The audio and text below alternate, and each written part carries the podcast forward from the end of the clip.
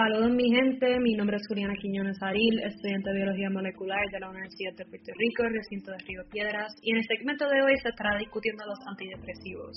Pero primero, es importante hablar sobre lo que es como tal la depresión y cómo este trastorno mental afecta la vida de una persona, ya sea de forma física o de forma mental. El Mayo Clinic describe la depresión como una enfermedad seria y medical que afecta negativamente cómo uno se siente, piensa y actúa. Cuando uno se encuentra en un estado depresivo, o sintiéndose triste ocasionalmente, esa persona podrá estar sufriendo depresión.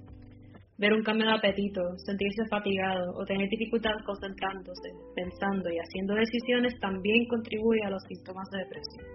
Ahora, el sistema más crítico y que tiene una influencia final en determinar la vida de la persona son pensamientos de suicidio y muerte.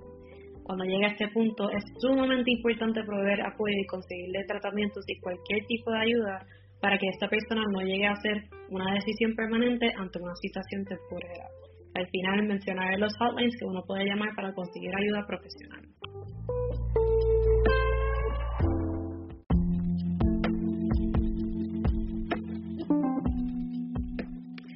Siendo una latina, siento que es bien importante hablar sobre el estigma en que la comunidad hispana tiene hacia el trastorno mental. Frases como los hombres no pueden llorar o las mujeres son muy emocionales hace ver que el género tiene un efecto en cómo una persona debería sentir.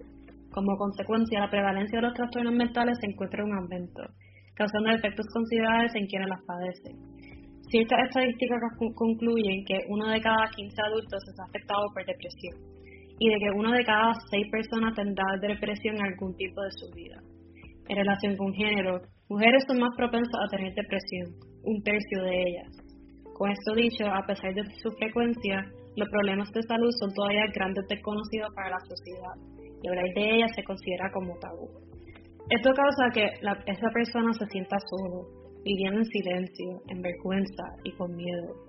Al fin y al cabo, esa estigmatización causa que uno lo vea no como una persona, pero sino como un mero diagnóstico. Si no se resuelve este estigma, esto solamente impedirá el recuperamiento de dicha persona. Por lo tanto, para poder combatirlo es necesario plantear diversas estrategias, como movilización y protesta, educación e información, contacto e interacción y el proceso de empoderamiento.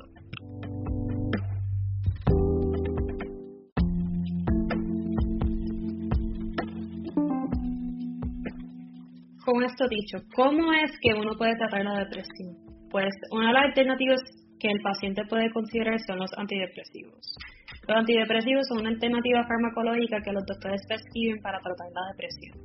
Es importante notar que los antidepresivos sirven con el propósito de ayudarle a adaptar mejor a los desbalances químicos que la depresión haya causado. Sin embargo, no es una alternativa que ayude a resolver los problemas ni superarlos. Es mejor combinarlo con terapia, pero la accesibilidad de poder hacer esos costos depende del estado socioeconómico del paciente. Usualmente, los pacientes pueden pagar solo un tratamiento, no ambos. Por lo tanto, el tratamiento más costo efectivo son antidepresivos, y es el método de tratar la depresión más común. Ahora sí es que voy a hablar sobre el tema principal de este segmento en más detalle. Voy a empezar con los antidepresivos de primera generación, lo que causa los efectos adversos en mayor cantidad. Hablaré primero en detalle del MAUI, por lo cual bloquea una enzima importante en el catabolismo de las monaminas. Gracias a esto puede degradar norepinefrina, serotonina y dopamina. Su forma de administración es a través de un skin touch y puede tardar hasta seis meses para que dé el beneficio terapéutico máximo. Los efectos adversos pueden incluir boca seca, náusea, diarrea, constipación, sueño, insomnio o mareo. El otro ejemplo de un antidepresivo de primera generación son los tricíclicos clásicos. Este actúa en el autorreceptor de serotonina y bloquea su reuptake con la intención de subir las concentraciones de los neurotransmisores en el espacio sináptico. Además, son conocidos como antagonistas competitivos en diversos receptores. Es administrado particularmente de forma oral, ya sea de forma de tabletas, cápsulas y soluciones. También puede ser de forma IV, pero no es la ruta más utilizada. Da una diversidad de efectos adversos ya que tiene una gran afinidad con varios receptores.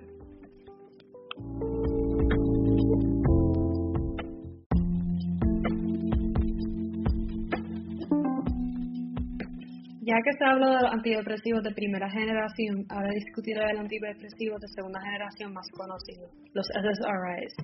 Lo que hacen es inhibir el reuptake de serotonina, causando incremento en la actividad serotonínica en el espacio sináptico. Son administrados de forma oral una vez al día y no causan tantos efectos adversos a comparación de los antidepresivos de primera generación. Aparte de antidepresivos de primera y segunda generación, existen antidepresivos atípicos. Los pacientes son administrados con este tipo de antidepresivos cuando los síntomas de depresión son severos y cuando los antidepresivos mencionados previamente no causan un efecto significativo en aliviar los síntomas. Aquí se puede encontrar el bupropion, Vibrib y el portioceptin. Todos son administrados de forma de tableta oralmente. Aunque los mecanismos de acción no son totalmente conocidos, en el caso de Vibrib y portioceptin, inhiben el reuptake para aumentar la concentración de serotonina, mientras que en el caso de, de bupropion, el reuptake de norepinefrina y dopamina es inhibida. Estos antidepresivos tienen efectos adversos en común, como el náusea, boca seca, insomnio, mareo y la constipación. Al buscar información sobre los efectos adversos, el efecto adverso que más me llama la atención es el decremento del libido en BD. Finalmente, lo que voy a mencionar ahora es una investigación reciente, para que pueda ser utilizado como forma interna en tratar la depresión.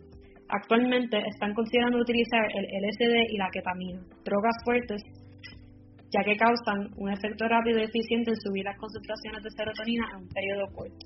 Sin embargo, siguen consideradas como drogas fuertes, con consecuencias y efectos adversos si es abusado crónicamente. En el caso del LSD puede causar psicosis prolongada, convulsión, un bad y la creación de tolerancia hacia ella. Por otro lado, la ketamina puede causar un potencial de abuso hacia ella, irritabilidad y ansiedad y efectos secundarios sin adicional. Esto es en el caso de un uso crónico utilizando esta droga. Si se utilizan estas drogas en cantidades mínimas que hacen el efecto terapéutico deseado, la ketamina y el LSD puede ser administrado de forma segura para tratar la depresión. En el caso del LSD, uno de los efectos positivos en que puede traer son cambios de actitud y personalidad, mientras que en la ketamina puede aliviar fatiga y anedonia y una disminución en la ideación suicida. Aunque esto sigue una investigación concurrente, yo tengo alta esperanza que esto se llegue a dar y que dé luz a una perspectiva diferente en el uso de drogas recreacionales en la farmacología.